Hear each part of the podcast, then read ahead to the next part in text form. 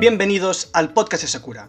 Soy Alex Gámez y como ya sabéis, en este programa hablamos sobre todo tipo de temas relacionados con el e-commerce, marketing, emprendimiento y en esencia todo aquello relacionado con este sector empresarial. Nuestro objetivo es tratar los temas relevantes que nos conciernen en un formato conciso pero sencillo, en el que contaremos con invitados y expertos del sector para dar voz a las figuras más brillantes de la industria. Una de esas brillantes figuras de la industria que nos acompaña es Miki Rivera, socio cofundador y CEO de B-Agency, una empresa de marketing omnicanal especializada en entornos digitales, que ayuda a sus clientes a dialogar e influir en sus públicos con resultados inmediatos, construyendo y comunicando a la vez la marca del cliente. Además, ha trabajado como comunicador en diversas agencias de comunicación, así como profesor de cursos y másters y mucho más. Hola Miki, bienvenido. ¿Qué tal? Muy bien, muchas gracias por invitarme. B-Agency se fundó hace ya seis años, en 2015. ¿Cómo surgió la idea de crear esta empresa?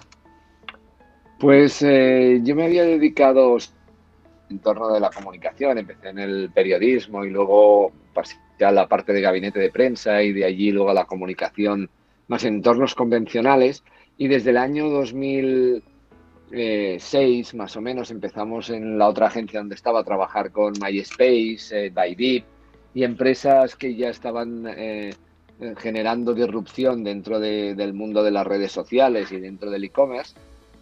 Y eh, empezamos a trabajar con B-Republic para ayudarles en lanzamientos de sus startups con Gerard Olivet tanto en Wallapop como en Chick Place, como en, modelos de negocio que tenían ellos ya planteados en 2013-2014. De esa relación con Gerard Olivet salió la oportunidad de poder eh, crear una empresa nueva de publicidad omnicanal de cero en 2015 y utilizando un poquito la plataforma inicial de B-Republic y convertirse al principio en una spin-off de B-Republic enfocada a la comunicación y el marketing digital y B-Republic que pudiera virar hacia la consultoría estratégica de negocio digital.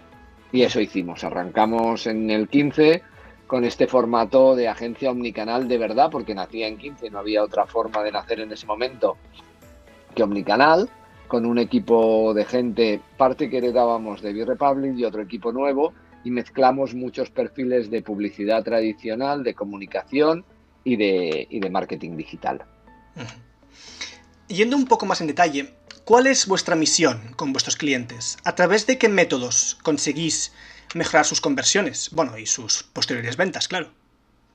Nosotros eh, eh, nos marcamos como, como, visión un poco intentar eh, mejorar la comunicación, ¿no? No convertirla en algo como había sido durante el siglo pasado y principios de este aburrido, machacón, pesado, que la gente está buscando la fórmula en que no le invada su, su espacio y convertirnos de verdad en un, en un generador de contenido interesante para que las audiencias nos perciban como, como, alguien agradable, ¿no? Y de esa forma hacer llegar los mensajes a la gente y conseguir que compren y conseguir que se conviertan en, embajadores de la marca, que al final es el objetivo que nosotros tenemos eh, marcado en la piel casi como que el, conseguir el advocacy. Que, que, consigamos el user generated content, que nuestros eh, consumidores, usuarios, compradores se conviertan en, auténticos fans de la marca y generadores de contenido. Definís a vuestra marca como customer centric y que mm, creáis campañas para ser vividas y conectar con la gente de verdad. ¿Qué entendemos por customer centric? Esto es otra de las, esas palabras que al final pierden el valor porque todo el mundo las usa, ¿no? Pero dentro de nuestra filosofía que te comentaba antes, está de verdad em, colocar al, al, consumidor en el centro de verdad y pensar todas las estrategias para hacerle llegar un mensaje y que sea algo que le aporte valor.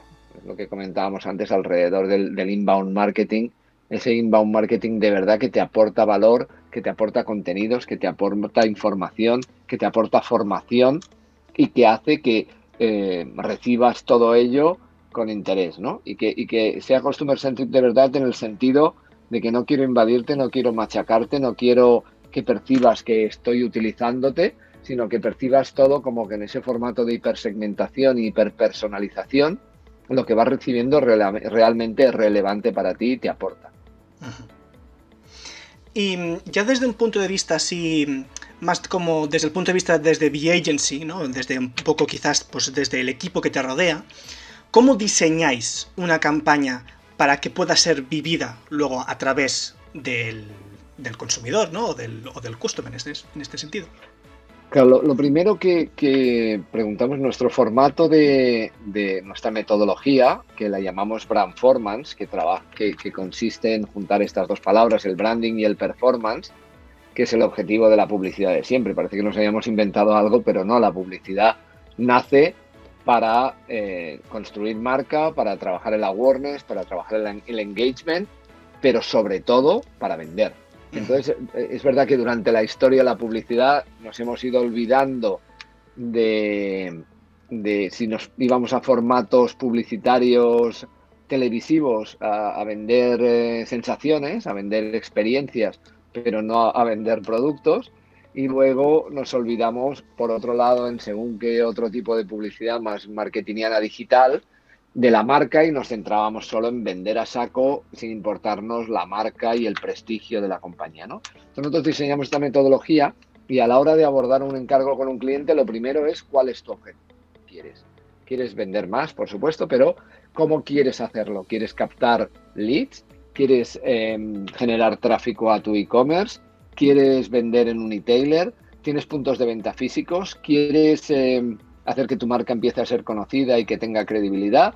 O sea, tenemos que entender muy bien cuál es el objetivo de la marca, eh, no solo el de marketing, sino también el, empresarial, para poder ayudarle realmente a decidir dónde tengo que estar, cómo tengo que estar, cuáles son los touch points más relevantes con mi, con mi consumidor, cómo puedo abordarlo de forma que sin ser invasivo y sin ser agresivo vaya trabajando la parte de la marca y consiga ventas efectivas, consiga comunidad, consiga tráfico, consiga descarga, consiga el objetivo final que tiene el cliente. Y todo eso mezclado con lo más importante de todo, que es cuánto dinero tienes para invertir. Porque nos ha pasado muchas veces que generamos la campaña perfecta con ese Customer Journey que va tocando casi todos los touch points en el momento apropiado, según el funnel con el cliente, pero eh, al final eh, la marca o la empresa solo tiene un presupuesto limitado. Y entonces con ese presupuesto tenemos que ver cuál es el canal realmente más relevante. Nos pasa mucho con startups. Eh, pues decidir, oye, es mejor estar muy bien en un solo sitio y hacerlo de forma diferente y disruptiva que intentar estar en todo sitio regular o, incluso mal. Justamente unas cosas que has comentado, mm, sobre todo lo de al definir un poco lo que era customer centric, ¿no? que es básicamente esta hiperpersonalización. Hay una cosa que me pregunto que es cuáles son los retos de esta hiperpersonalización ¿no? y un poco de esta segmentación. ¿Cuáles son los problemas que, pueden aparecer? Hombre, los problemas es eso. Primero hacer entender que esa eh, captación de datos es buena para, para el consumidor, ¿vale? Que no te estoy robando tus datos o información sobre ti para marearte o para espiarte o para, o para fastidiarte, ¿vale? Y esa parte es muy importante. Déjame que te conozca porque si te has enamorado de esta marca, quiero poder ofrecerte lo que realmente te interesa. A mí como consumidor es lo que me interesa. No quiero que nadie me venda o me ofrezca cosas que no me interesan. Entonces prefiero que me conozcan muy bien las marcas que quiero que interactúen conmigo para que me ofrezca lo que quiero y lo que necesito en cada momento. Pero que eso pase de verdad, porque también nos hemos llenado la boca muchos años de, hablar del Big Data y la realidad hoy en España que estamos muy lejos de conocer de verdad a nuestro consumidor, de saber realmente lo que quiere, de saber realmente lo que le preocupa, de saber lo que le interesa. De siguen llegando mails, me siguen llegando mails eh, de marcas eh, hablándome en femenino, ofreciéndome productos que mm, no tocan porque no me interesan para nada.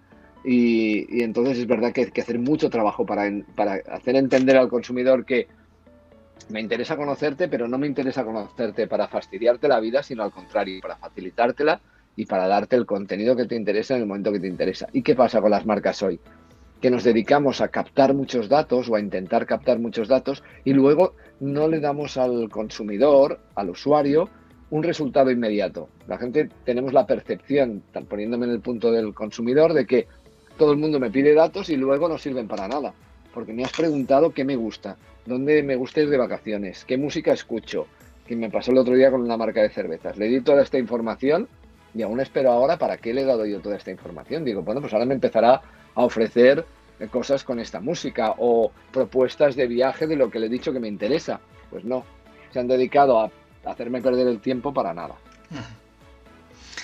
Como hemos mencionado al principio, has trabajado como comunicador en agencias de comunicación, ¿no? Eh, prensa, has comentado antes. Eh, ¿Qué aprendiste de tu trabajo entonces que te ha servido ahora en B-Agency?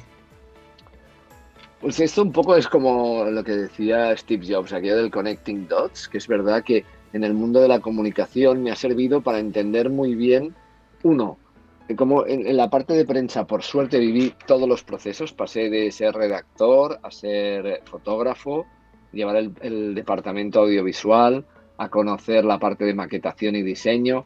Todo me ha servido muchísimo. Ahora, pues yo que sé, disfruto con, el mundo de la, de la, fotografía o del audiovisual, porque he trabajado muchos años de fotógrafo, revelando carretes, positivando, eh, te hablo de hace tiempo, ¿eh? ya se nota la edad que tengo, eh, pues eh, todo eso me ha servido muchísimo en ese punto audiovisual de la concepción de la comunicación. Y el otro punto es que al final, eh, para poder llegar a un consumidor, al consumidor de forma agradable, sin ser invasivo, hay que tener esa formación periodística para entender qué es el entretenimiento, qué es la información y qué es la publicidad y cómo todo eso puede coexistir de forma de forma interesante.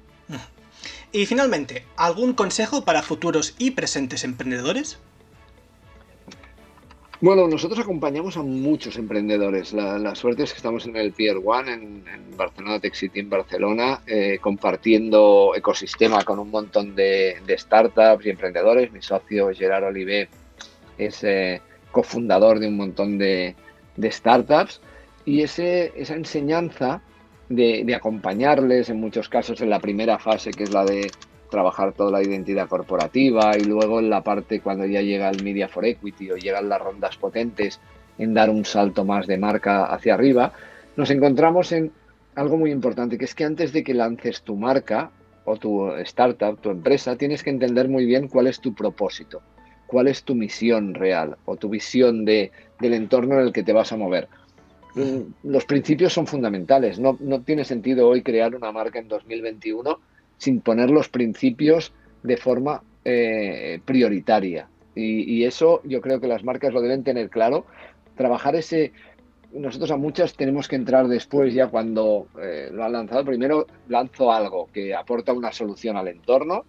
Entiendo cómo tengo que crear mi, mi MVP, mi mínimo producto viable cuál va a ser mi audiencia mínima viable en la que testarlo y luego hacer ese trabajo de, mm, más de, metodología agile o, o, lean para que pueda volver y pueda ir puliendo el producto para volverlo a lanzar y si veo que no funciona hacerlo pivotar, pero siempre, siempre, siempre teniendo muy claro qué voy a aportar a la sociedad, qué voy a aportar a las personas con este nuevo proyecto y que eso sea relevante y que tenga sentido.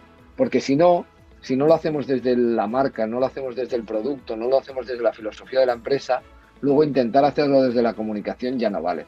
La gente, la comunicación hoy, no se construye con campañas, la comunicación se construye con productos y con personas, haciendo productos relevantes a las personas y haciendo a las personas partícipes del proyecto de tu producto mm, en, en estructura incluso bottom-up, ¿no? a veces preguntándoles qué quieren y una vez hemos conseguido eso, hacerles que se enamoren del producto para que ellos se conviertan en los difusores del mismo, ¿no? haciendo el, User Generated Content.